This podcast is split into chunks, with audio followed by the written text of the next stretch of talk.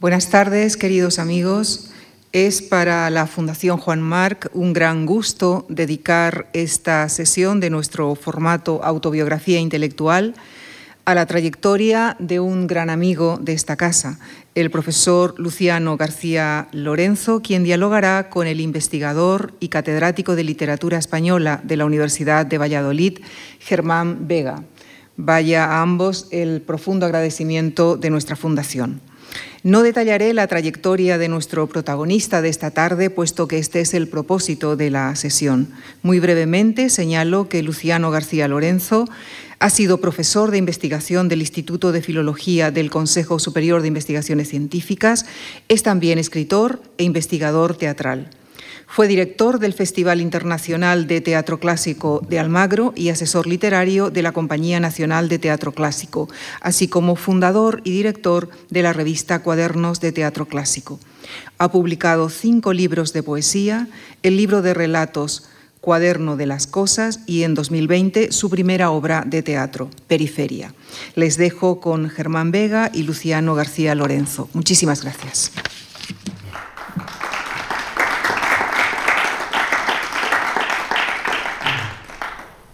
Buenas tardes al público que está presente en la sala y, al público, al mucho público que, está al otro lado de las pantallas para vernos ahora o vernos en otro, en otro momento.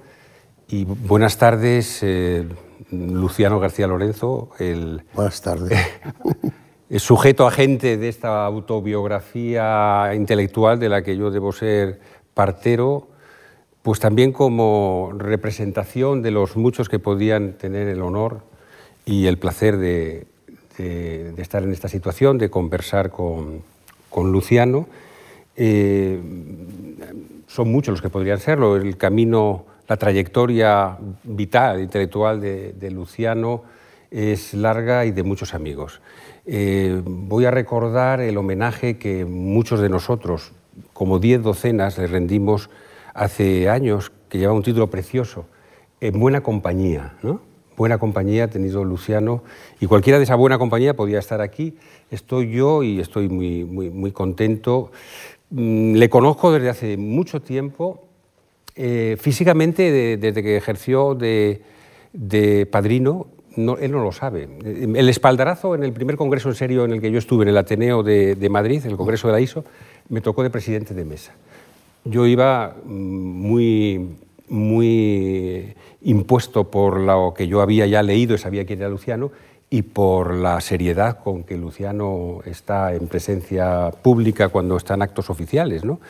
Pero rápidamente me di cuenta de una de las virtudes que luego he valorado mucho, el calor humano, la, capacidad de conectar con personas de toda condición, incluso de condición mínima como era la mía, que como digo en ese momento era un principiante y bueno, eh, hubo momentos estupendos que, hemos recordado en el que él estuvo estupendamente conmigo, estuvo muy, muy eh, generoso conmigo y hemos hecho una amistad, una amistad larga, eh, que además se ve favorecida por el núcleo de la actividad de pensamiento, palabra y acción de, de Luciano, que es el teatro y el teatro del siglo de oro particularmente. Los que nos dedicamos a esto tenemos la suerte, además de ocuparnos de una cosa maravillosa, como es el Teatro del Siglo de Oro, pues tener oportunidades de coincidir a lo largo del año en distintos sitios. ¿no?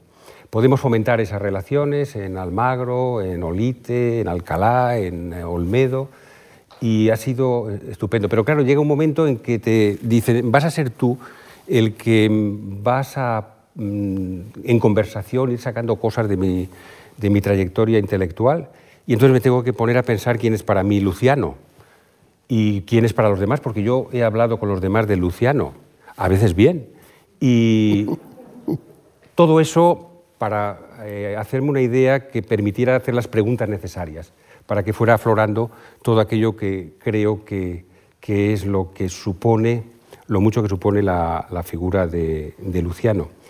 Y bueno, eh, entre las preguntas eh, necesarias que hay que hacer, eh, algunas tienen que ver con su condición de hombre del mundo, de, hombre que ha viajado, que ha conocido muchos entornos eh, en general, pero también muchos entornos científicos y artísticos.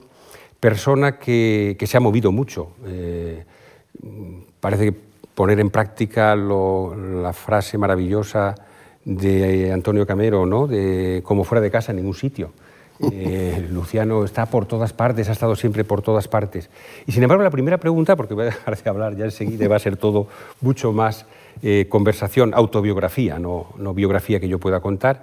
pero la primera pregunta tiene que ver con que este hombre de, mundo, este hombre que ha viajado tanto, en realidad eh, hay un topónimo fundamental en su vida y en su biografía, y perdón, en su biografía, claro, y, en su bibliografía, porque uno de los primeros libros tiene por primera palabra Zamora en la literatura y un libro que tienes prometido, un segundo tomo, también Zamora en la literatura 2.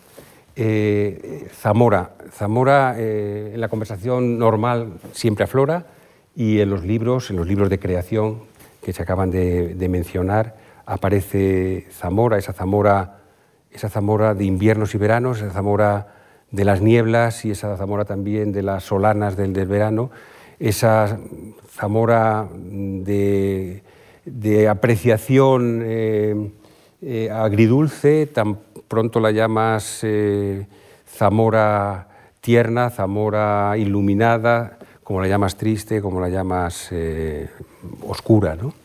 Bueno, em, quizá toda tu vida, tanto ir y venir, estar en tantas actividades, para, para no haber salido nunca de Zamora. ¿Qué, ¿Qué quieres decir de Zamora?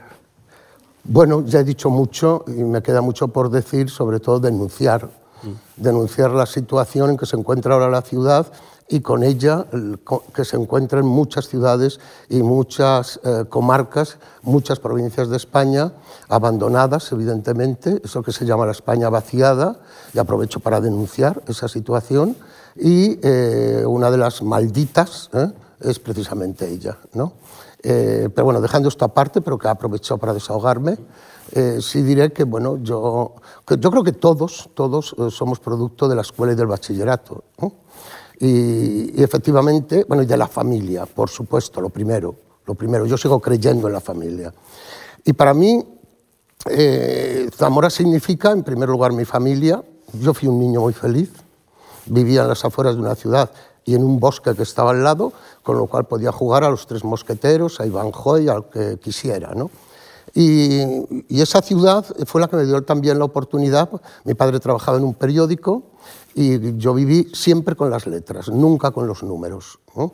Y, al vivir al lado de una persona que trabaja en un periódico, yo me leía los periódicos, no solo de Zamora, el periódico, perdón, de Zamora, sino leía los periódicos del resto de España, porque antes tenían, no sé si seguirán los periódicos, la buena costumbre de intercambiarse todos los días el periódico, se mandaban unos a otros.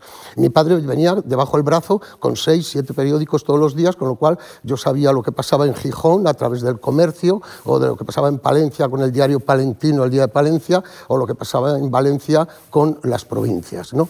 Entonces, digamos que la parte de letras nace con eso y el primer desarrollo en ese periódico eh, publicando y eh, dejando aparte la parte familiar, que no quiero entrar en ella para no caer un poco en el sentimentalismo y que destruya la relativa tranquilidad que tengo ahora mismo. ¿eh?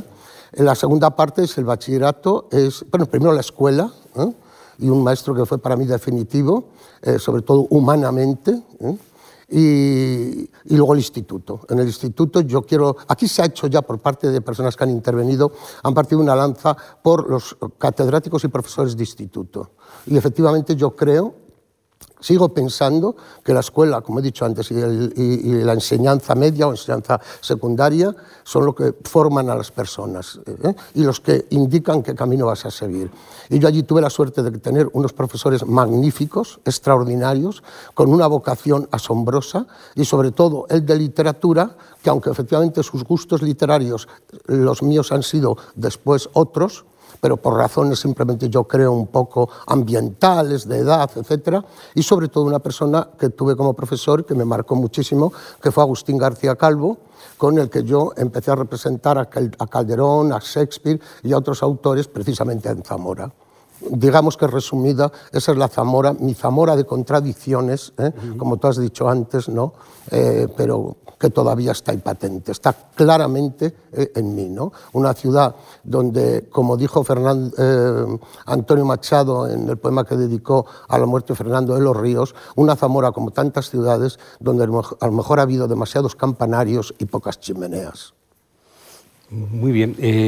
sí, la, Has mencionado a Agustín García Calvo, ¿no? Eh, que luego sí que me gustaría en otro momento de nuestra conversación, a propósito de Almagro, volver otra vez sobre Agustín. Pero de momento vamos a dejar Zamora y vamos a abrir... Bueno, abierto al mundo ya te has confesado a partir de, tu actividad como lector de, como lector privilegiado, porque en aquella época la verdad es que no teníamos esa oportunidad de, acceder a tantos, a tantos periódicos y por lo tanto tantas noticias de tantos, de tantos lugares. Pero hay un momento que dejas Zamora y llegas a Madrid y por lo que te tengo oído y por lo que te tengo leído, porque leo la creación, las obras de creación de Luciano, y ahí aparece su autobiografía general y su autobiografía eh, intelectual también, eh, te marca mucho, es muy significativa tu estancia no tanto en la Complutense, no tanto en la Universidad Complutense, donde parece que intentas primero Derecho y luego rápidamente te vas a Filosofía y Letras, Filología Románica, como se llamaba entonces la especialidad en la que eh, te, licenciaste. Eh, pero no es tanto la Complutense como esa actividad de un lugar mítico de esos años 60. Estamos hablando de los años 60, te licencias en el año 66, ¿no? Eh, los años 60 son años muy movidos y San Juan Evangelista, el colegio de San Juan Evangelista, el Johnny, que decían eh, en la época, mm, es un lugar muy, muy especial de la cultura y también de la mm, efervescencia política que podía haber en esos años. Sí, absolutamente definitivo. Es decir, yo, yo llegué a Madrid con toda la ilusión del mundo eh, habiendo escrito unos artículos en un periódico provinciano y entrevistas con toda la ingenuidad que eso podía llevar consigo. Crees que te comes el mundo cuando estás allí, pero luego te das cuenta que llegas a una ciudad como Madrid y sobre todo a un ambiente universitario y te das cuenta que no eres nadie. Entonces, para mí, el San Juan Evangelista cambió completamente mi vida. La cambió desde muy diversas perspectivas, pero sobre todo desde una perspectiva ideológica que me llevó a unos años de compromiso no solo intelectual, sino un compromiso de tipo social y de tipo político. ¿eh? Efectivamente, yo llegué no a hacer derechos, sino que inicié eh, filosofía y derecho, pero a la Facultad de Derecho solo estuve hasta diciembre. En diciembre mm, me di cuenta que lo mío eh, era, no que no fuera derecho, como no podía, como mi madre quería que hubiera hecho medicina, a lo mejor también podía haber sido, pero lo que me di cuenta es que lo que me interesaba más era otra cosa. ¿no? Y no es que me interesara más la Facultad de Filosofía y Letras, que para mí fue una decepción absoluta. Es decir, yo no pasé mis años de universidad en la universidad, yo la pasé en el colegio mayor o en Ateneo o en, otros muy distintos lugares donde había una actividad de tipo cultural o paracultural. Y en lo paracultural incluyo mucho en estos años la palabra social y la palabra política. El, San Juan fue un colegio mayor que, sí que es mítico, evidentemente es mítico, era un colegio muy comprometido, un colegio con una sensibilidad especial a los problemas eh, que entonces eran fundamentales en este país, como era la falta de libertad, como era la concienciación hacia un mundo que no era solo el elitista de la universidad, sino hacia un mundo obrero. ¿eh? Eh, muchas de las personas que, estábamos allí no proveníamos de, de, familias ricas ni de familias digamos, presentes en una sociedad burguesa, todo lo contrario, ¿no? Y, bueno, el San Juan me marcó, pero me marcó también porque desde el segundo año yo ya eh, me encargué de las actividades culturales del colegio. Y de ahí que, mm, pues por casa ya han pasado, y mis hijos los han visto, pues escritores, han pasado poetas desde que ellos eran pequeños, porque conocía a muchos y guardé la amistad de, bastantes.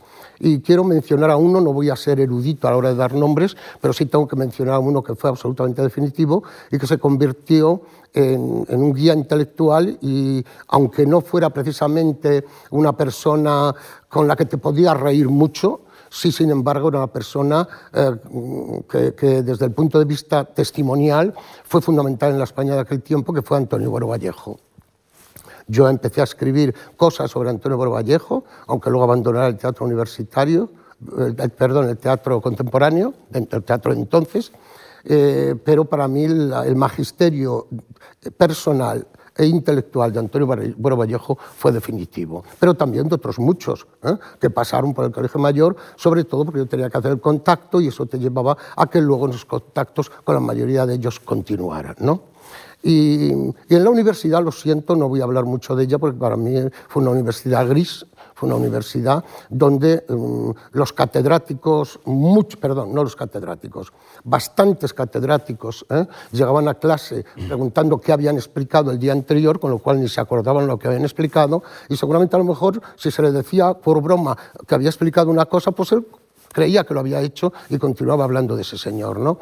Al lado, evidentemente, personas ejemplares pidiendo lo que hay que pedir en la universidad, que es magisterio, rigor, pero también el factor humano. Yo creo que quien se dedica a la enseñanza, como a la medicina, como a ciertas profesiones, el factor humano es absolutamente fundamental. Y hay personas, y solo voy a citar una, pero podía citar bastantes, que quede claro, que es don Rafael Lapesa. Don Rafael Lapesa fue para mí, me ayudó. En un momento determinado muy difícil, que hablaremos luego seguramente, y para mí Rafael Lapesa representa lo que tenía que haber sido la universidad, y para mí no fue. No fue desde el punto de vista de la enseñanza. Mi expediente académico en la universidad no es muy bueno, bueno, es bueno, perdón, ¿eh? pero que yo tengo buenas notas en aquello que me interesaba. En aquello que no me interesaba, quizá a lo mejor eh, con un rasgo de, pequeña chulería por mi parte, no lo sé, pero no me dedicaba tanto y por lo tanto las notas no podían ser muy buenas. Pero que queden estos dos nombres y que quede el Johnny como mm, un eslabón fundamental del que partieron muchas otras cosas de mi vida. ¿Y el TEU quizá también? Sí, el TEU también, pero yo tuve la mala suerte de apuntarme al TEU eh, y en, una obra clásica que íbamos a representar eh, por un hombre entonces mm, también mm, con una vocación teatral tremenda, pero que murió muy pronto, y yo me apunté pero casi me pasó lo mismo que me pasó en Zamora cuando yo era pequeñito y representé una obra de teatro que había escrito un erudito local de allí sobre el héroe de Zamora, ¿eh? el mítico héroe de Zamora, que es Viriato, ¿no? Eh, que luego dicen que es pastor lusitano, no tenía nada que ver con Zamora, pero bueno. Entonces, eh, esta obrita, esta obra, nada, que representamos yo creo que en la escuela misma, ¿no? Acaba la obra diciendo, más te juro que Viriato no te ha de ver con cadenas. Yo tenía que decir esos versos al final, pero lo malo es que Viriato siempre en Zamora se le representa sobre un promontorio. Y a mí me habían subido a ese promontorio, yo dije los versos, pero al mismo tiempo me caí al suelo, mm, mm, tuve un esguince en el pie y todavía, todavía hoy, décadas y décadas después, sigo sufriendo de los pies. Evidentemente esto era herencia y me perdonan ustedes un poco la frivolidad de lo que voy a contar, pero yo me acuerdo también que por esos años, aunque volvamos atrás, yo llevé un día algo que me habían premiado en la escuela y mi madre, la pobre, me dijo, tú vas a tener buena cabeza, pero los pies como yo, hijo. Y así sigo, así sigo. Bueno, pero se han llevado lejos, eh, Luciano, ¿no? Eh, bueno, mm, te licencias en 1966 y rápidamente emprendes una aventura que te va a marcar, lo sé, porque de eso hemos hablado mucho y lo sabemos todos los que, los que eh, hemos pasado tiempo contigo. Es la aventura canadiense, ¿no? Eh, al año siguiente de, licenciarte vas a, estar, vas a empezar una, una estancia de profesor en, en la Universidad de Montreal durante tres años, ¿no? Eh, y donde tengo entendido que estableces unas relaciones que sí que van a durar también de por vida, lo mismo que el mal de los pies. Sí. Pero en este caso son cosas de la cabeza y beneficiosas. Y del corazón. Y del corazón. Y del corazón. Sí, sí. Eh, bueno, yo cuando acabé la carrera hice el, curso de doctorado, este, los cursos de doctorado que se hacían, y el catedrático de literatura pues había fijado en mí y me dijo que si quería trabajar eh, en, en el departamento. Yo le dije que sí, pero al volver a los dos o tres meses, ya para iniciar el curso siguiente, me dijo que no, que se había enterado de que le, habían dicho que yo estaba en el San Juan Evangelista y entonces que eso, era un nido de rojos y por lo tanto que me, que me fuera, no solo que me fuera del departamento, sino que me dijo usted en la universidad no tiene nada que hacer. Entonces inicié rápidamente gestiones para marcharme y tuve dos oportunidades, la que me dio don Rafael Lapesa para una universidad norteamericana y la que me dio una persona de la que hablaré ahora para irme a una universidad canadiense. Elegí Canadá por varias razones. Primero porque yo sabía mucho mejor francés que inglés. Esto era en Montreal, que es Quebec, lengua francesa. Eh, y en segundo lugar, no lo, no lo niego, eh, aunque mi hijo ahora vive y yo voy tanto a Estados Unidos, pero sin embargo, pues yo había pintado también, si no con graffiti, a lo mejor en panfletos, Yankee Go Home muchas veces. ¿no? Eh, entonces, yo no, para ser consecuente, yo no podía ir a Estados Unidos. Entonces me fui a Montreal y bendito sea, porque fueron tres años absolutamente extraordinarios, donde descubrí tres cosas. Primero, una sociedad absolutamente diferente a la que había vivido. Tolerancia, respeto, modernidad, eh, compromiso, pero un compromiso diario, ¿eh? una sociedad absolutamente diferente a la que a mí me había tocado vivir. En segundo lugar, personas absolutamente extraordinarias desde el punto de vista afectivo, y ahí mencionaré a Alfredo Hermenegildo, del que tanto aprendí, ¿eh? Eh, es padrino incluso de mi hijo, del que tanto aprendí y al que sigo hoy, a él y a su mujer adorando, como lo adoramos todos en la profesión. Yo creo que no hay excepción, ¿eh? todos en la profesión. Y luego me enamoré de algo que sigo enamorado y vuelvo por allí, sobre todo en octubre, que es la naturaleza. Yo pasé de, las espigas y de, la, uva, ¿eh? de la tierra del pan y de la tierra del vino, con un horizonte muy lejano, aunque coartado siempre ese horizonte por otras personas, pasé a, un horizonte quizá más cerrado, el de la nieve, el de los árboles, el, de los lagos y no de los mares, ¿eh? pero un horizonte absolutamente maravilloso, el de eh, Canadá. ¿no? Y allí voy con frecuencia todavía. ¿no? Pero allí sobre todo me hice profesionalmente. Allí me hice de verdad profesionalmente. Y sobre todo porque tomé una decisión y es tener un concepto de las humanidades y no solo de la literatura y no solo de una época, no solo de un autor, no solo de unos libros concretos.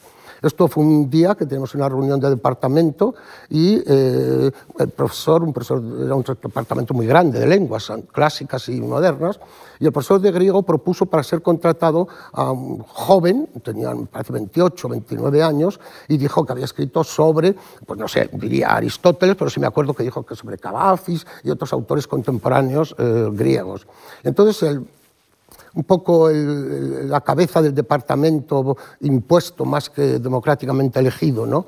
Eh, que era un profesor de francés venido de Francia, eh, dijo irónicamente, aunque hizo el ridículo con su intervención, dice, yo voto y pido el voto unánime para este señor que ha escrito sobre literatura clásica griega literatura contemporánea, qué maravilla, con 28 años. Yo, que llevo 30 años de profesión, dedicado concretamente a 20 años de la vida de Boileau. Entonces yo dije, esto es lo que yo no quiero ser. Es decir, el futuro universitario para mí, ¿eh? si es solo 20 años de la vida de Lope, de Galdós, con el que yo estaba entonces muy, eh, muy de la mano, ¿eh? de Lope o de Calderón, yo eso lo dejo, yo lo dejo.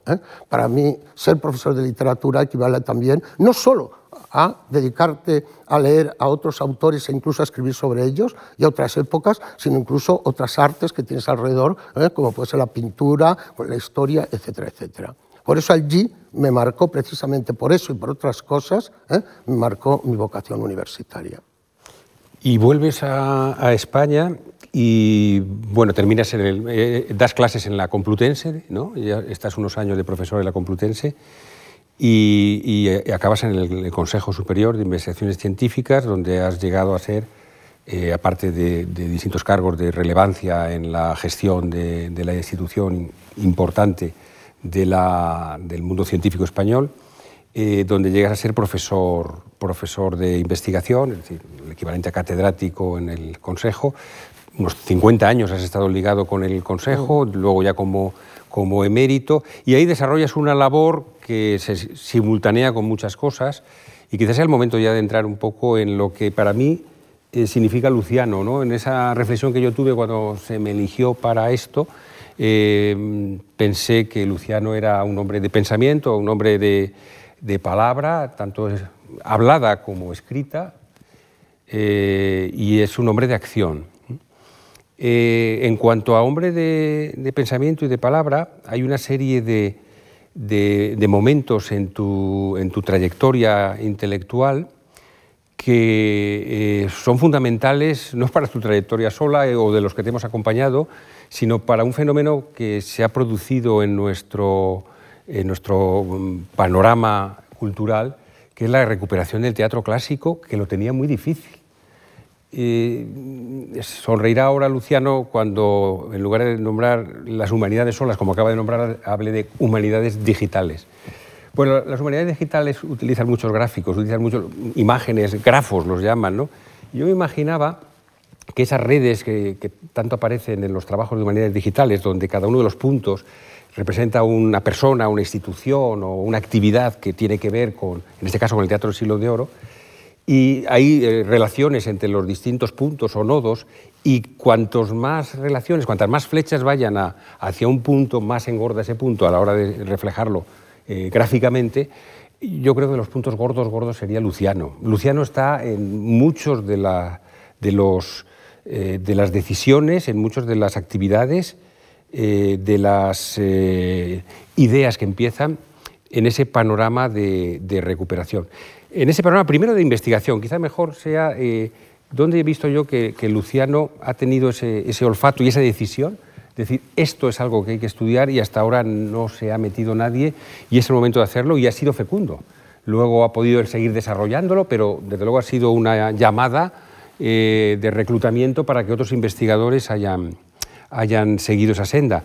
Eh, en general, todo lo que yo voy a decir ahora, y, tú dirás qué es lo que te parece más relevante, tiene que ver con algo fundamental del teatro. Más o menos, los profesores de literatura sabíamos que había unos versos maravillosos de Lope, de Calderón, de Rojas, etc., y los estudiábamos, los medíamos, pero no éramos conscientes del hecho teatral de que todo aquello servía para llevar a los escenarios y que todo aquello suponía pues, un, mundo teatral que explicaba también esos textos.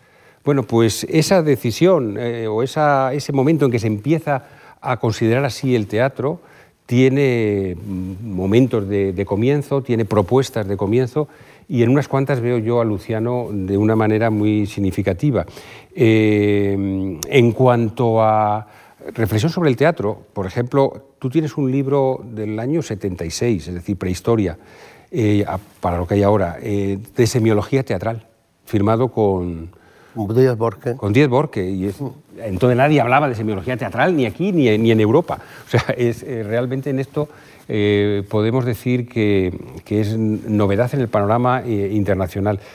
Y luego ya la atención a determinados puntos que quedaban por ahí sin considerar, porque no considerábamos que realmente lo importante era el espectáculo teatral. Por ejemplo, lo que en principio tú mismo llamabas, porque así mm, aparece en tus libros, llamabas géneros menores, que luego se ha llamado ya y no se deja llamar de otra manera géneros breves, para no hacer de menos algo que es fundamental desde la perspectiva del, teatro barroco de, su época. Eh, ahí tienes eh, una labor eh, fundamental. Otro aspecto, por ejemplo, la comedia burlesca. bueno, has estudiado autores como podemos estudiar los demás, unos nos dedicábamos a Felipe Godínez, otros se dedicaban a, a, Lope o a Rojas Zorrilla, tú te dedicaste a Guillén de Castro, eh, a estudiarlo, a editarlo. Pero bueno, eso es una propuesta, digamos, más o menos normal. Pero sí que me, gustaría que hablaras eh, sobre qué te llevó a, prestar atención a estos otros aspectos eh, importantes de lo descuidado en el panorama de estudios teatrales.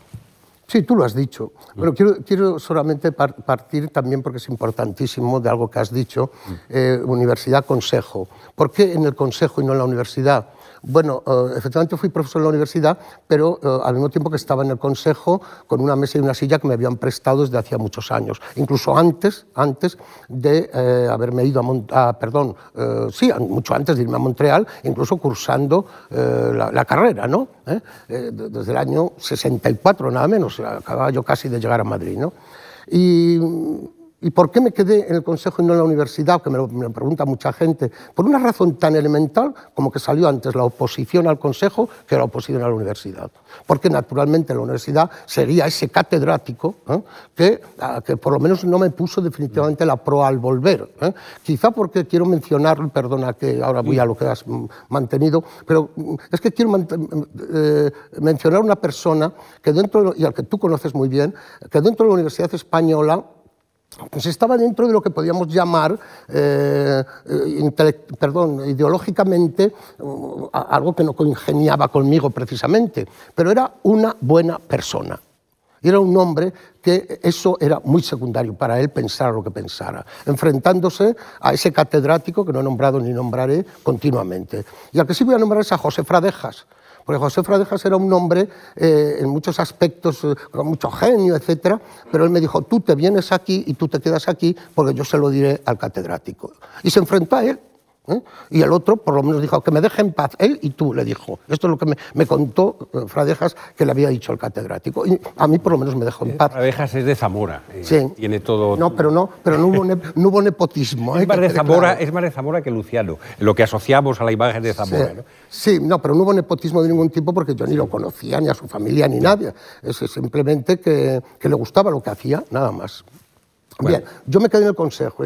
Y es verdad lo que dices que yo desde el primer momento, y no quiero ahora que se vea a, distancia, que decir, ah, claro, es que es muy fácil verlo ahora con perspectiva y te luces mucho. No, no, no, es que es verdad. Es que desde el primer momento no quise enfrentarme a, en la línea de lo que conté antes de Montreal, no quise enfrentarme a los autores de una forma convencional, ni a los textos de una forma convencional, y sobre todo yo vi el enorme hueco que había en autores de primera fila o en obras importantísimas y que no habían sido estudiadas, no se había acercado la gente a ellas. Eh, el, primer caso fue de un autor, cuando todavía me he dedicado al teatro contemporáneo, que es Jacinto Grau con El Señor de Pigmalión. El Señor de Pigmalión, que es una de las obras más importantes del siglo XX español por su originalidad y que ahí estaba arrumbado, olvidado y que yo edité en, en Anaya hace tantísimos años. Bueno, efectivamente, yo eh, no quiero alargarme mucho, pero efectivamente sí que vi una serie de, de puertas que había que abrir que estaban entreabiertas, pero que había que abrir.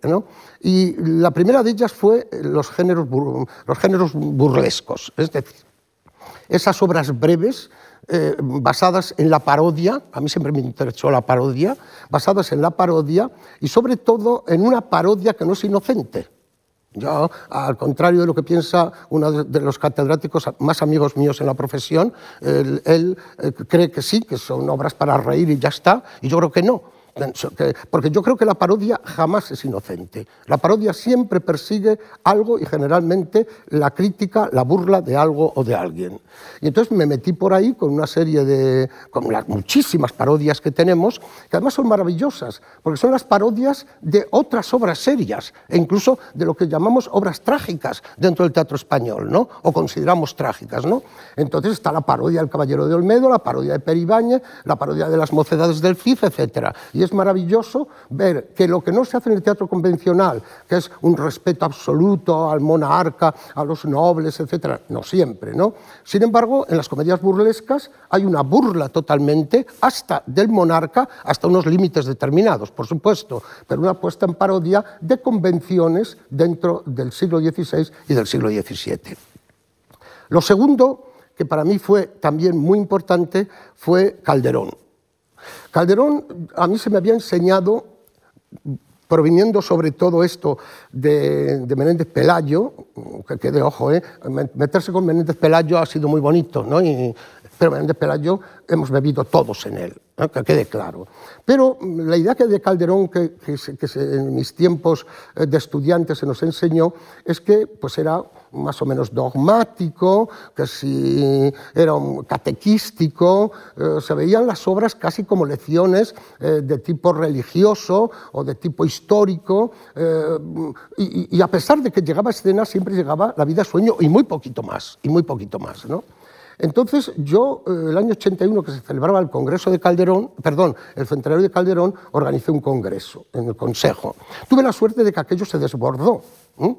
Eh, y, tuvo un eco impresionante consiguiendo lo que yo pretendía, que de allí naciera otro Calderón, Es decir, que frente al Calderón tradicional, dogmático, incluso aburrido, el de los autos sacramentales, cuando son una verdadera maravilla, esos autos sacramentales, ¿eh?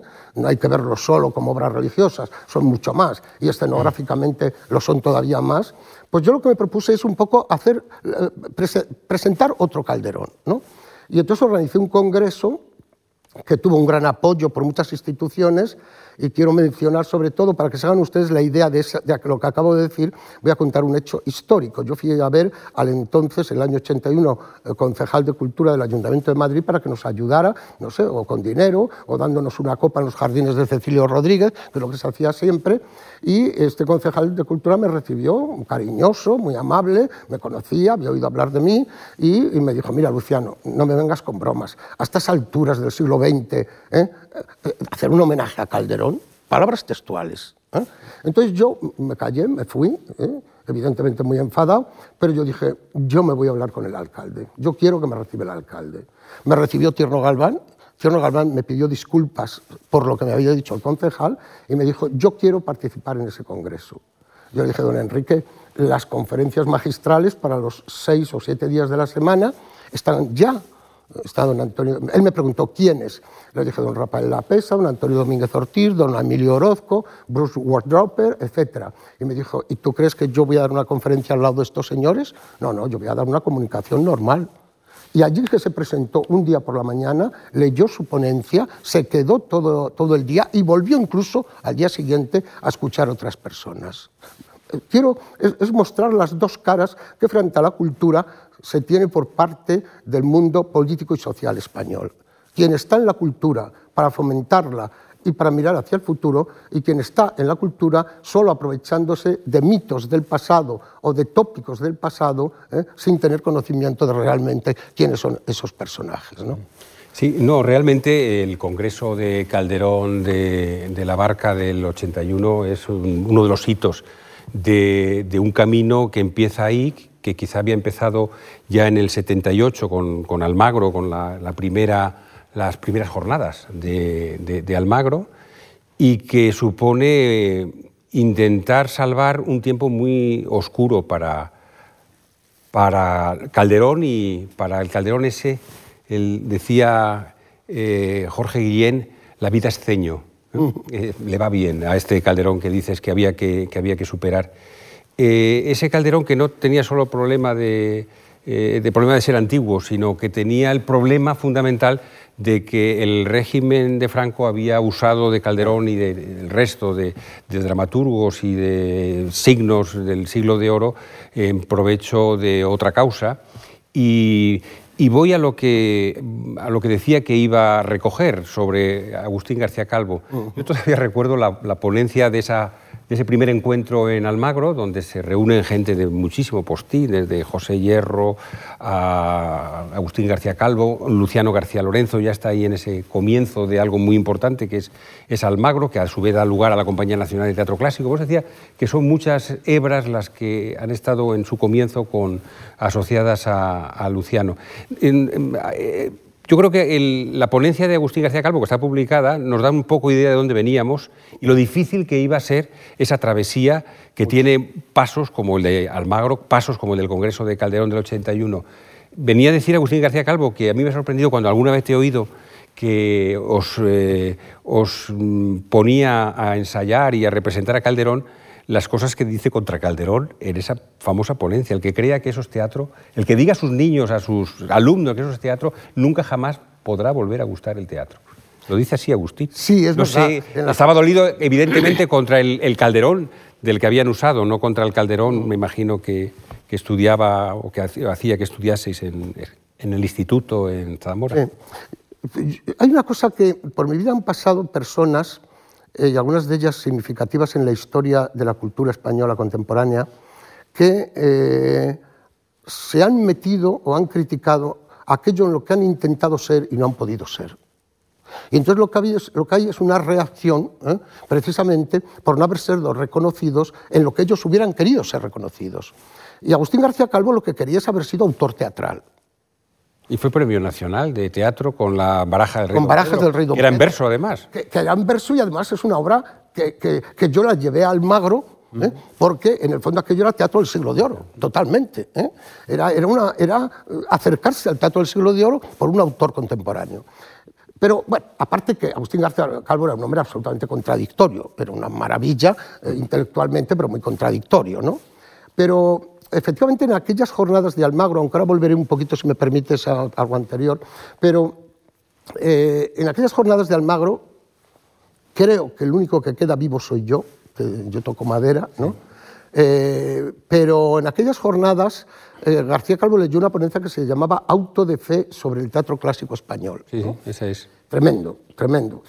Yo creo que también fue para provocar. Él era un gran provocador. Él lo, que, lo que pretendía era provocar. provocaba al gobernador civil y jefe provincial del movimiento de Zamora en el año 54 ¿eh? y provocaba a los que le escuchaban en Almagro ¿eh? con una ponencia que lo que quería es que hubiera jarana, hubiera movimiento, aún metiéndose con él. Entonces aquella, aquella ponencia es eh, el único texto no apologético que hay en las jornadas, en esas jornadas, porque el resto íbamos allí pues, a decir lo bonito que era y lo maravilloso que era el teatro clásico español, para que de esa manera el ministerio se sensibilizara y no quedara aquello solo en las jornadas, sino como luego sucedió, fue el principio del festival, ya el año 78. ¿no? Entonces, mm, yo creo que, si hay fechas en la historia del teatro eh, clásico español hoy, una de ellas es precisamente esta que has mencionado, el, 78 y los diálogos que allí se produjeron. Totalmente. Sí, sí, y en cuanto a lo que has mencionado de, preocuparme por los clásicos en escena, para mí eso fue definitivo desde el primer momento. Pero lo fue ya, y volvemos a mi ciudad, ¿eh? Eh, lo fue con, las cosas que hacíamos en Zamora de Teatro. Alguna de las personas ha estado con una presencia notoria en el teatro español también eh, luego. ¿no?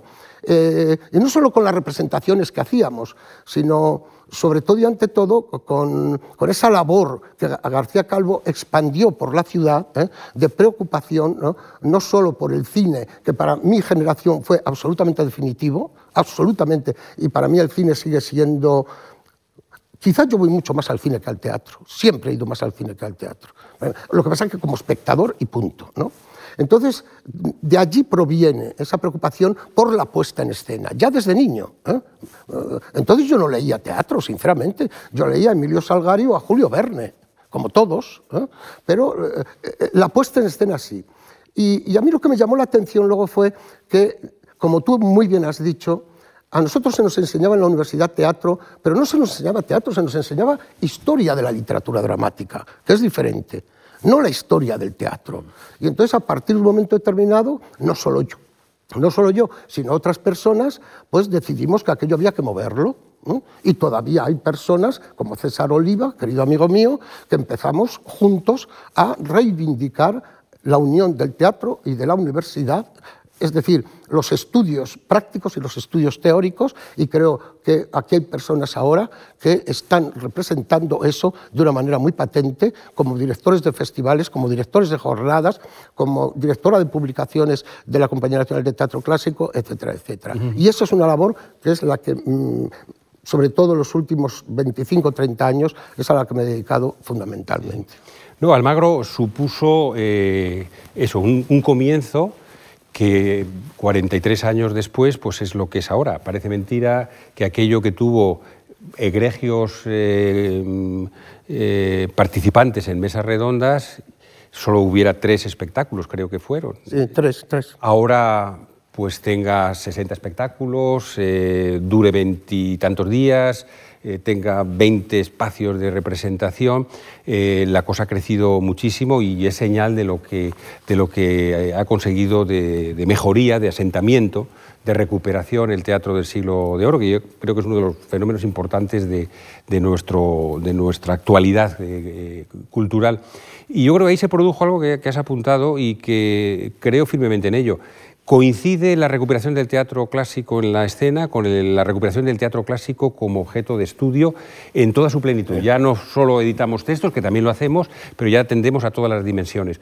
Hoy la efervescencia de la investigación sobre teatro del siglo de oro yo creo que es superior a, otros capítulos, a la que hay sobre otros capítulos del, pasado, producto de, una gran fuerza, un gran entusiasmo, unas buenas líneas directrices también desde arriba, de, mm, promocionar, propiciarle a los grupos de investigación.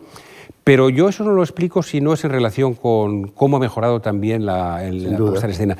Y eso tiene lugar en lugares como Almagro, en espacios como Almagro, y de ahí han surgido otras ideas como Almería, y ahí está Antonio, como, como, como Lite, como Olmedo, que consideran fundamental no solo ofrecer espectáculos, sino reflexionar sobre ellos. Yo creo que eso tiene bastante que ver, esa unión, esa sinergia, se dice ahora de manera eh, tanto contemporánea, eh, yo creo que ha sido muy beneficiosa para ambas esferas, ¿no?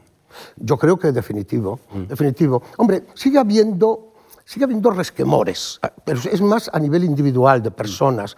Por instituciones ya no en instituciones ya no. Hay un hecho concreto. Yo cuando eh, mi biblioteca tengo que hacer algo con ella porque, porque mis 12.000 o 14.000 volúmenes ya no me cabían en ninguna parte, yo pienso dónde puede ir esta biblioteca. ¿no? Entonces, eh, yo pensé en el Consejo, pero el 80% de los libros que yo tenía estaban en el Consejo. Eh, porque eran sobre todo de teoría, textos, etcétera pienso en alguna universidad, pero pasaba lo mismo. Entonces yo me puse en contacto con la Escuela de Arte Dramático porque dije, lo que le falta a la Escuela de Arte Dramático lo tengo yo. Es decir, la Escuela de Arte Dramático tiene eh, libros sobre la puesta en escena, sobre el actor, etcétera, etcétera. Sin embargo, yo puedo eh, dejar eh, como legado a esta Escuela de Arte Dramático pues, libros sobre teoría teatral, sobre dramaturgia, sobre la historia del teatro, etcétera. ¿no? O sea, que es la prueba más evidente de que he cerrado el ciclo con un hecho concreto. ¿no? Y hay algo que tú dices de los, de los, festivales de teatro, y yo quiero mencionar algo muy importante, porque siempre se nos ve a veces de, como los pedigüeños que, eh, para la cultura. Muchas veces se nos ha visto así. ¿eh? Quiero contar una anécdota que he contado en público, pero la quiero contar aquí. ¿eh? hablaremos luego quizá de la Compañía Nacional de Teatro Clásico, aunque sea un poco. ¿no? Oh, sí. Pero yo, Marsillac, que era el director de la compañía, como ustedes saben, y que me llamó para, para que colaborara con él, aunque no creía mucho en lo que yo hacía, porque yo venía de la universidad y él no creía mucho ¿eh? en el teatro, eh, es decir, no creía, y, era lógico, no creía en el teatro que se estudiaba solo en la universidad, sino que naturalmente a nosotros nos veía como que nos faltaba la práctica teatral, ¿eh? de lo que venimos hablando. yo un día que no quería ir nunca a pedir patrocinios, yo lo convencí un día porque concerté una cita con el presidente de una gran empresa española, ¿no? a través de un amigo. Le dije, no, que nos va a recibir, vamos allá. Y entonces eh, llegamos a verle, pero el secretario que tenía, el, su jefe de gabinete, como se llamara, cuando llegábamos, sí, nos hizo el paripe mucho, pero se dejó la puerta abierta a la hora de entrar para anunciarnos. Y nos anunció diciendo, ah, aquí están los casposos del teatro, presidente. Bueno, eso es lo que también ha pasado mucho ¿eh? en este país, ¿no? Eh, pero como yo no creo que la cultura sea precisamente casposa, pues yo creo que la cultura es para algo más de lo que mucha gente piensa, eh, y, he hablado antes de Tierno como, como uno de los ejemplos, sí quiero decir, y lo, y lo digo muy fuerte, que Almagro era un pueblo de 8.000 habitantes o 10.000, donde los fines de semana, bueno, mejor todavía, cuando nosotros fuimos a las jornadas de teatro clásico de Almagro, no pudimos dormir en Almagro porque no había sitio para dormir. Había una pensión, donde, como nos dijo un personaje de allí, pero ¿qué vais a venir aquí, hombre? Si eso es para representantes de comercio y para cuando viene la gente a los entierros. Palabras textuales. Entonces nos, mandaron a Manzanares y teníamos que ir y volver todos los días al, parador de Manzanares y eh, por la noche volver. ¿Qué soy Almagro? una de las ciudades más importantes desde el punto de vista turístico-cultural que tiene Castilla-La Mancha. Y después de Toledo y Cuenca, quizá la ciudad que más visitantes recibe, no solo el mes de julio, sino todo el año. Y hay un parador, hay hoteles de varias estrellas, hay casas rurales, etcétera, etcétera. Es decir, que parece que la cultura es rentable. Parece que la cultura puede salvar un núcleo social determinado. Y no solo puede salvar ese núcleo social desde el punto de vista, llamémoslo, mm, no quiero usar palabras grandilocuentes, pero sí intelectual, espiritual, etcétera, sino que la puede salvar, redimir, incluso desde un punto de vista económico. Y para mí eso es un ejemplo muy patente. Y decía que era Luciano un hombre de acción y, o de gestión. Bueno, y estamos con Almagro y hay un momento, ha dirigido distintas jornadas en distintos momentos, aparte de estar en ese momento fundacional de 1978, y hay un momento largo, que creo que es, junto con el de Natalia Menéndez, los dos, eh, las dos direcciones más largas del festival, un momento largo e importante como empuje hacia lo que es hoy eh, Almagro, entre 1997 al 2004, en el que estás eh, los veranos con la bicicleta por el pueblo y durante todo el año preparando un festival a conciencia, un festival que tiene en tu cabeza que mejorar en una serie de aspectos eh, bastantes de los cuales están ahora ya asentados y, constituyen eso, el festival magnífico, uno de los grandes festivales eh, europeos. ¿no? Bueno, pues con el de Olmedo, con el de Olmedo. No, bueno, el de Olmedo, el de Olmedo lo que hace es eh, imitar, seguir los pasos, arrimarse a los buenos, ¿no? Y es lo que ha hecho siempre y no le ha ido tan mal.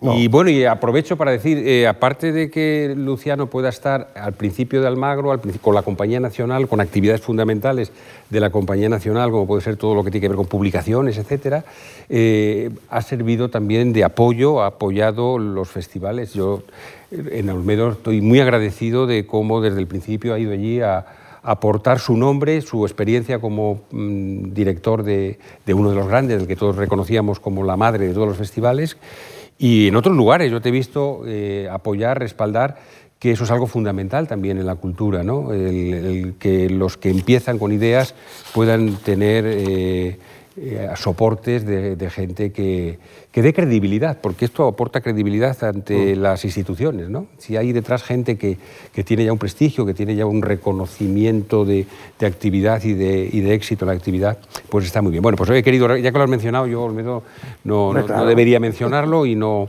y, pero esto sí que quería agradecértelo, y no, y quería significarlo no solo por Olmedo, sino porque te he visto hacer lo mismo en Logroño, te he visto hacer lo mismo en Almería. Te he visto bueno, y una de las mayores satisfacciones que yo tengo de mis publicaciones en cuanto a, los, a las puestas en escena. Es un libro que tú me publicaste. Y el alcalde de Olmedo, que quedó muy contento, ¿eh? aunque al final, eh, eso sí, me dijo, es un tío estupendo, ¿eh? que quede claro, pero al final me dijo, qué caro ha salido esto. Sí, ha salido porque tenía muchas fotos, tenía muchas fotos, es verdad, ¿no? Pero es un libro sobre las puestas en escena del Caballero de Olmedo. Fue el libro más caro, pero fue el libro inicial, el libro cero. A partir de ahí se inició una colección que hoy anda por las 15. es que por ahí hay, hay, por ahí eso que llaman gabinetes de preparación de originales y de no sé qué, que a veces se pasan un poquito, ¿eh? Sí. Bueno, eh, no sé, eh, en el caso nuestro ya lo anuncio. Mm, Abraham Madroñal, amigo y compañero, eh, publica dentro de un mes o dos meses una obra desconocida de Lope de Vega, un inédito total de Lope de Vega, ya está. La, cuña, publicitaria de Olmedo eso no lo se ha acabado aquí. Eso, aunque hubo bastantes publicaciones, yo no pude publicar una obra en de Lope de Lo preciosa, ¿eh? no se lo pierdan el, las puestas en escena del Caballero de Olmedo, unas ilustraciones magníficas, con unas fichas magníficas. No, pero ¿qué de Luciano? yo ahora estoy hablando de Luciano, ya lo de Olmedo, lo de menos. Eh, me interesa ahora que hemos mencionado que tantas cosas nacen de, Almagro, nace la Compañía Nacional, de alguna manera nace. Y hay una etapa importantísima de Luciano como asesor de la Compañía Nacional. Eh, no sé yo, desde la parte de Adolfo Masilla, que estuvo en el segundo mandato de Adolfo con, él, no sé cómo lo valorará, tampoco le podemos preguntar ahora, pero sí que desde el lado nuestro, la mayor parte de los que estamos aquí y que, sé que nos siguen en streaming, eh, estaremos de acuerdo que ha habido una faceta fundamental que es los textos, los textos que acompañan la reflexión sobre el teatro clásico, los textos que editan las versiones, esta Marzubieta que ha llevado durante muchos años todo esto. Y la verdad es que yo mm, creo que ha habido un cambio, ha habido un, nuevo rumbo y desde luego lamentaría mucho que se perdiera algo que inició Luciano y por lo que debemos estar muy agradecidos. Los cuadernos de teatro clásico, la edición de los textos, repito, los boletines, la atención también al público joven, ¿no? el, intentar que los jóvenes se acercaran al teatro. Mm, luego un, un, cartel eh, hace cinco o seis años que sale un joven con muy mala pinta, con pinta de, ser un maleante, y la leyenda es Te atreves. ¿no? ese reto para que los jóvenes se acerquen al, teatro clásico, sin duda. yo creo que Luciano tuvo también un comienzo, una hebra más que... Sí, a mí me llamó Marsillac, me llamó para que colaborara con él, pero él me dijo, yo fue muy sincero, nos sentamos en el Paseo Rosales, eh, nos tomamos un cafecito eh, o un refresco, no me acuerdo, y él me dijo, le dije, bueno, ¿y qué quieres de mí? Y dice, yo lo único que quiero es que me dejen tranquilos los Indurains y los Ruiz Ramones. Así, nada más. E-, eso es lo que quiero. Eh, porque sí que había habido, sobre todo al principio con el médico de su honra, había, había habido cierto movimiento por parte del mundo universitario que no estaba muy convencido de, la visión que se le estaba dando, etcétera, etcétera. Que yo creo que, fue una equivocación, porque el médico de su honra fue un montaje magnífico, si se hubieran metido con la obra siguiente todavía, pero con el médico de su honra no había por qué. Pero bueno, eh, y efectivamente yo le dije, bueno, yo voy a ir por, publicaciones, por cosas de este tipo. Y le presenté un proyecto de lo que tú estás contando, una revista, eh, publicar las adaptaciones de los textos que tanta falta hacían, es decir, a lo del cartel, déjame también publicar los textos con una introducción de distintas personas. Eh, déjame colaborar también, si me permites, en la elección de los adaptadores. Me dejó siempre que estuve allí, excepto uno, los demás ¿eh? me dejó siempre. Y yo debo decir que mi, que mi estancia en la compañía fue magnífica. O sea, yo aprendí teatro mucho más, por supuesto, que Jack aprendió de mí. Es decir, a mí además me decía, si no vienes a los ensayos, mejor, porque vas a estar viendo hiatos y sinalefas todo el rato. Y a lo mejor tenía razón, a lo mejor tenía razón, ¿no? Entonces yo iba muy poco a los ensayos y por supuesto me sentaba detrás y no decía nada. Aunque hay que reconocer que luego él venía al final y me ha dicho, ¿has visto algo? Con lo cual me dejaba la puerta abierta. ¿no? Pero yo, para mí, si la experiencia de Almagro fue extraordinaria. La experiencia de la compañía de teatro clásico eh, ha sido para mí, eh, yo creo, la más importante o una de las más importantes que he tenido en mi vida, con el resto que hemos ido mencionando, la verdad, ¿no? Pero la compañía, y cuando me fui, sinceramente lo sentí mucho. ¿Eh? porque marcharme de Almagro yo sabía que tenía que hacerlo. ¿eh? Y quiero añadir una cosita a lo que tú has dicho, que estoy muy preocupado por lo que está sucediendo en la compañía en cuanto a esa labor de tipo eh, de extensión, llamémosle didáctica o, o, pseudodidáctica, que se venía haciendo con la revista, con los textos y con todo. Estoy muy preocupado, porque creo que lo que hemos conseguido en 30 años o en 40 eh, no se puede echar abajo eh, sin razones aparentes. ¿eh? lo que se consigue con este tipo de cosas, como es hacer teatro, hacer un festival, etc., lo que consigues en 20 años, en tres puedes mandarlo a la porra.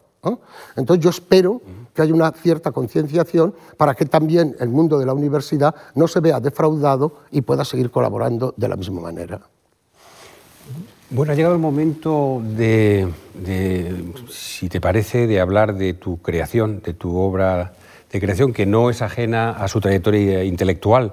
Sus libros de poesía, eh, fundamentalmente por número, eh, su libro de relatos, El cuaderno de las cosas, o su último, su último intento de publicación, pero habías escrito otras obras de teatro, Periferia. Eh, son continuación de lo que yo te he leído y son continuación de lo que te he visto hacer y decir y conversar.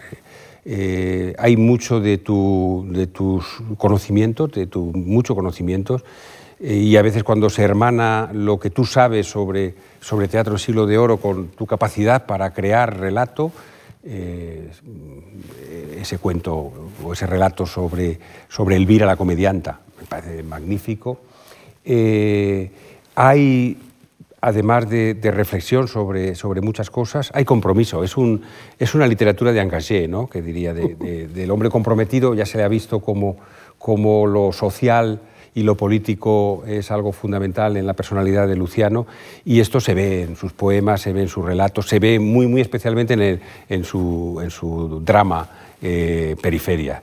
Reflexiones sobre cómo está la cultura, sobre cómo está la universidad pero por supuesto sobre el hombre, sobre las relaciones humanas, sobre las relaciones familiares. Eh, desde el año 90 estás publicando, imagino que escribiendo siempre, pero estás publicando periódicamente, pero ahora acentuando, acelerando Eh, tanto es así que hay dos libros, bueno, uno ya no es inédito, porque está encima de la mesa de, Luciano y, en mi cartera. Eh, la piel dulce, ¿no? Y, otro que está también para, para, salir. Yo querría que hablases de esto y anuncio que también querría que supiéramos qué es lo que para ti puede leerse de ese libro que salió ayer de la imprenta. ¿Mm?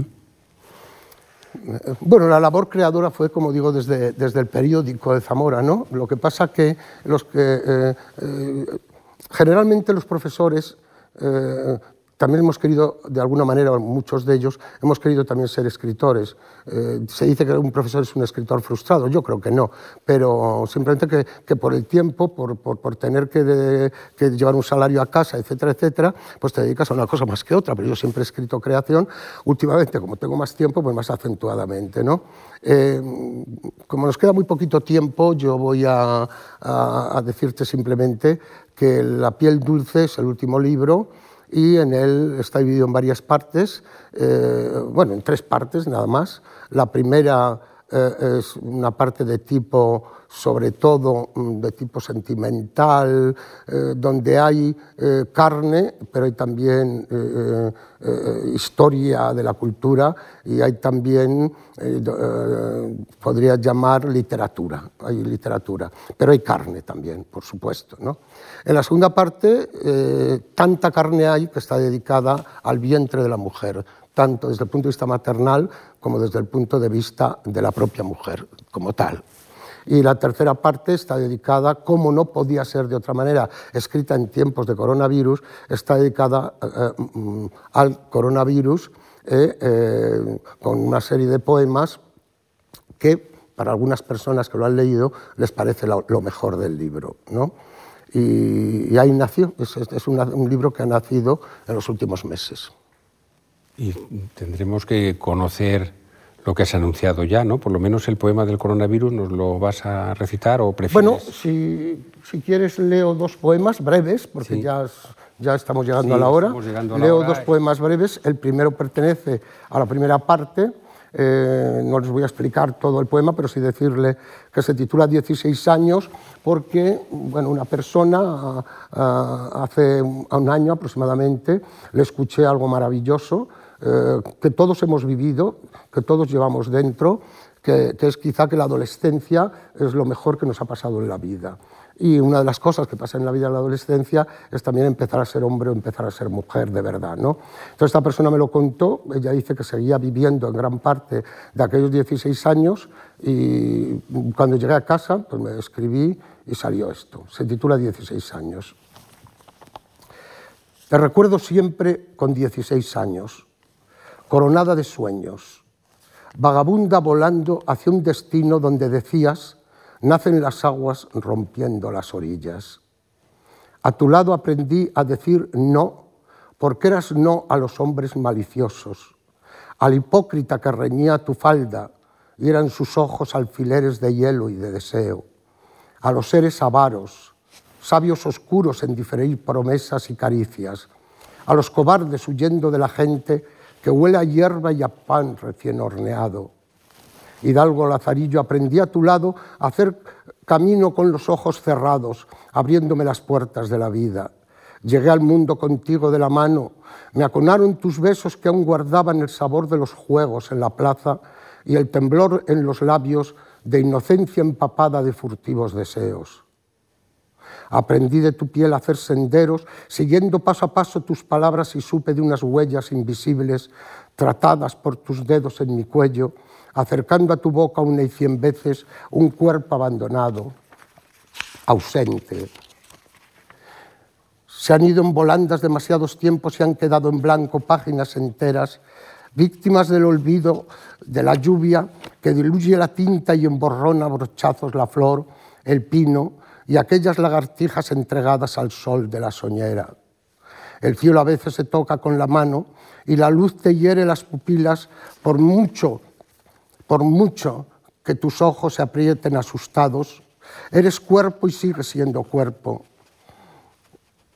De presencias dormidas, albergue jubiloso del... Disculpen.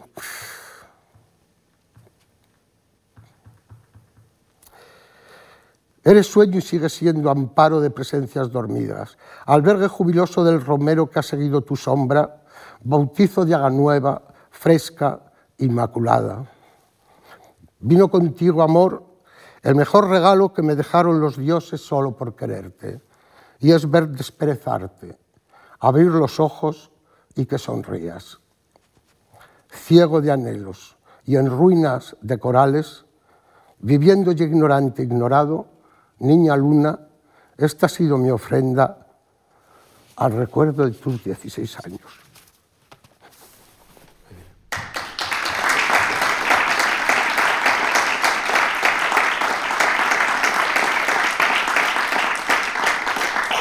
segundo, que lo leo rápido, eh, bueno, no lo leo rápido, lo leo todo lo, todo lo que, el poco tiempo que quiero ya robarles.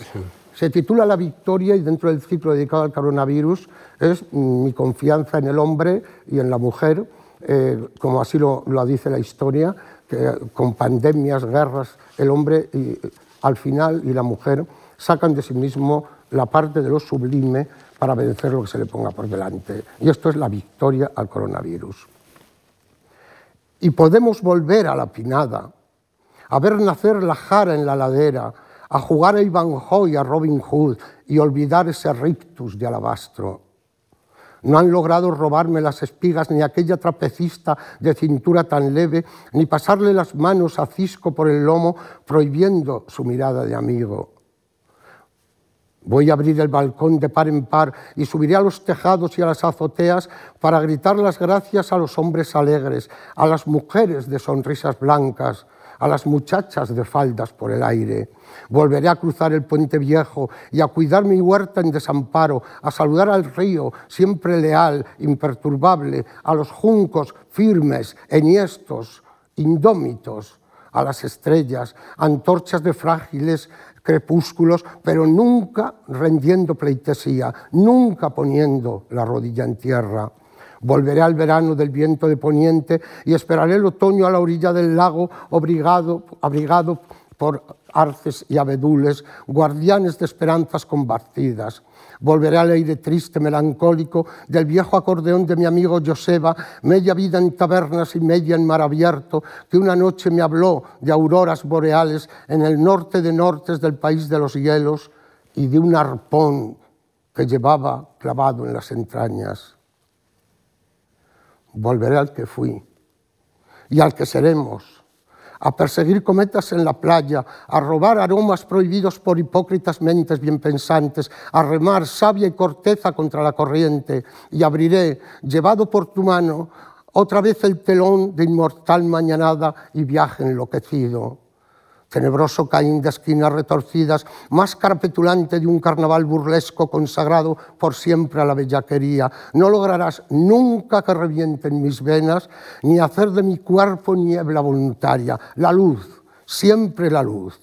Al sur, en las salinas, cobijada en el patio de cal y de silencio. Al norte, entre amapolas y tallos de lavanda, por los que han muerto, coño.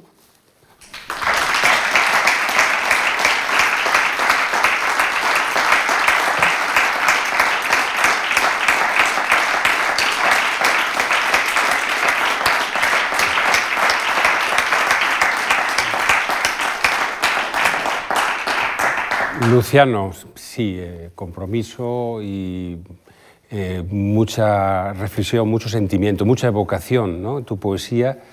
Eh, ha sido un placer poder conversar poco, se queda cortísimo desde luego, pero ha sido maravilloso. Entonces, por mi parte, enhorabuena y muchas gracias por esta ocasión. Yo, yo simplemente deciros gracias por haber venido y gracias a la Fundación Juan March una vez más. Gracias. Eso es. Muchas gracias.